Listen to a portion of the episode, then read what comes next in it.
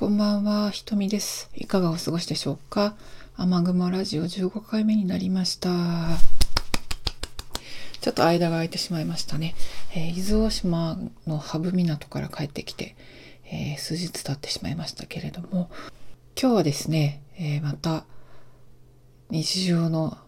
私のカフェ生活について、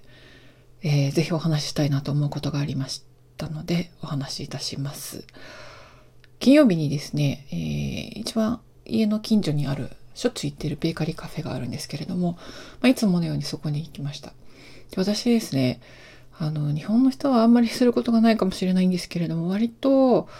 なんかあの、知らない人に対してコミュニケーション取ったりとか、ちょっとこう、なんか隣に座って目が合った時にニコって笑いかけたりとか、そういうことって割とするんですけど、まあ日本ではあんまりしないかな。でも、海外行ったらかなり、あの皆さんもそんな感じなので、私も割とするんですが、この間金曜日に、ちょっと、この人、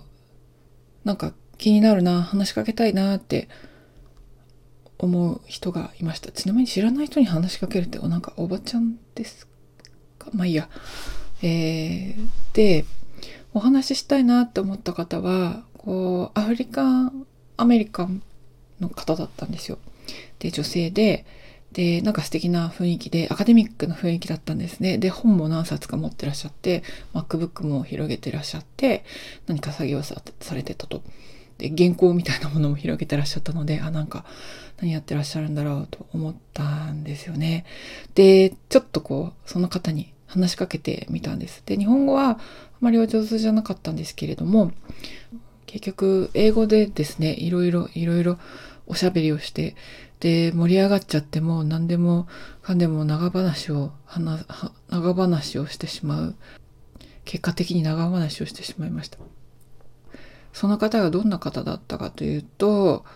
えっ、と、アフリカン、アメリカンの方で、まあ、あの、ちょっとドレッドヘアみたいなおしゃれな感じにしていて、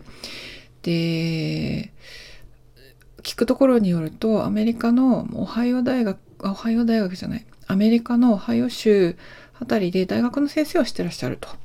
いうことでした。で、ご両親はガーナ出身で、まあガーナにルーツがあると。でもご自分はアメリカで、えー、育って教育も受けてという感じだなようです。で、その方は今、えー、オハイオ州の大学で、えっ、ー、と、何教えてらっしゃるんだっけ？あ、そうそう。グローバルインターカルチュラルスタディーズですね。まあ、異文化間、グローバルと異文化間スタディ、異文化間研究。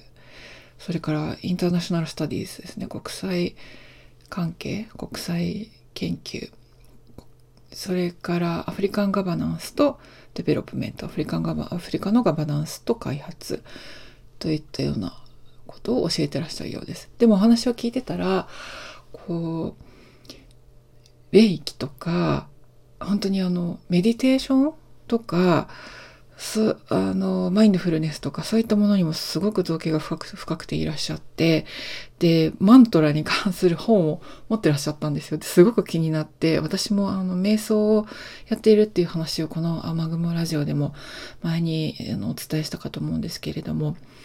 その、なんていうのかな。瞑想とかメディテーションとかやってらっしゃって、でも異文化関係とか、あの、移民の研究とか、あるいはあの、インクルーシブネスですね。まあ、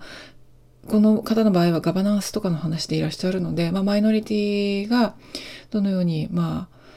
あ、その国で、その移民先で生活していくのかとか、そういったこともですね、あの、研究されていらっしゃる方です。日本人の方と結婚されているらしいんですね。でその方が、もう私の近くの、にご実家があるようで、あの、クリスマスと正月休暇を、まあ、日本の家族と過ごそうということで、彼女も来ていたようです。で、まあ、一生懸命日本語を勉強しようとしているみたいで、日本語会話の本も、あの、つくテーブルに出てたんですけど、すっごく可愛らしい方ですね。もうニコニコして、すごくポジティブテンションで、めちゃめちゃオーラが溢れる方でですね、本当に魅力的でした。で、彼女といろいろお話しする中で、私は実はアフリカ研究をずっとやってきて、今は開発コンサルタントとしてアフリカに関する国際協力の仕事ですとかやっていて、でライフワークは南アフリカ出身でボツワナに亡命したベッシー・ヘッドという作家のことなんです。ベッシー・ヘッドご存知ですか？って言ったら、ああ、知ってるわ、ということだったんですよね。すごい嬉しかったです。まあ、ベッシー・ヘッドって実は結構そういう異文化間研究とか、まあ、要は人種主義とか、あと、あとは、あの、フェミニズムとかジェンダーに関心が高い方もベッシーヘッド作品を研究されている方が結構いらっしゃるんですよ。で、彼女もその流れでベッシーヘッドも知ってらっしゃったそうなんですけれども、で、その、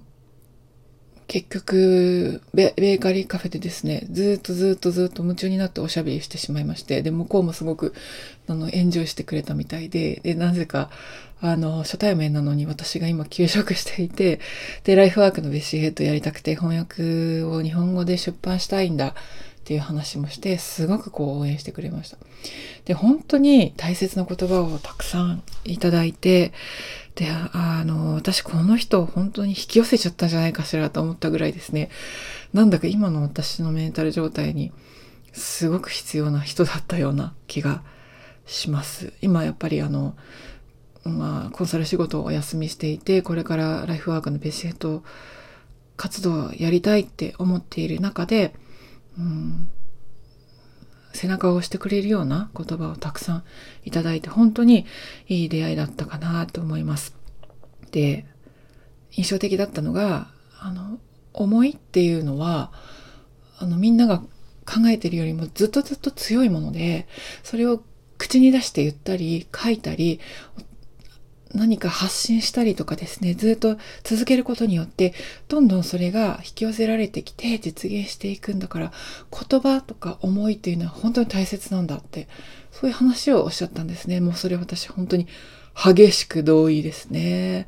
もう、あの、そういうことを言っていただいて、で、なんだか心温まるような気がしました。まあ、どこかちょっと寂しかったのかな、私、とも思いましたけど、この人に会えて本当良かったです。出会いっていうのはね、そうやって自分が引き寄せるものなのかもしれません。でもまあ、あの、知らん人にね、声をかけてみるのもね、あ、この人いいんじゃないかって思った時には、まあ、悪くないんじゃないかなとは思います。まあ、おばちゃん化にね、注意してというか、うん。あの、でも自分の直感にね、素直になるっていうのは、割と自分の人生を切り開くのにいいことなんじゃないかななんて思ってます。で、彼女はしばらく家族で、日本のご家族と、まあ、こう、この辺にいらっしゃるそうなので、まあ、アメリカに帰られる前にお話できたらななんて思います。ちなみに彼女のお母さんは、あの、母さんもやっぱりすごくアカデミックな方らしいんですけど、PhD を取ってらっしゃったりして。で、その方が、その方も、あの、その方が割とジェンダーとかフェミニズムに関心が高いっていうか、ご専門だそうで、で、ベッシーフットのこともよく知ってらっしゃるそうでした。ので、本当に、ああ、嬉しいな、いい方にお会いしたなと思います。なのでね、カフェに行くっていうのもね、なかなかこう、いろいろ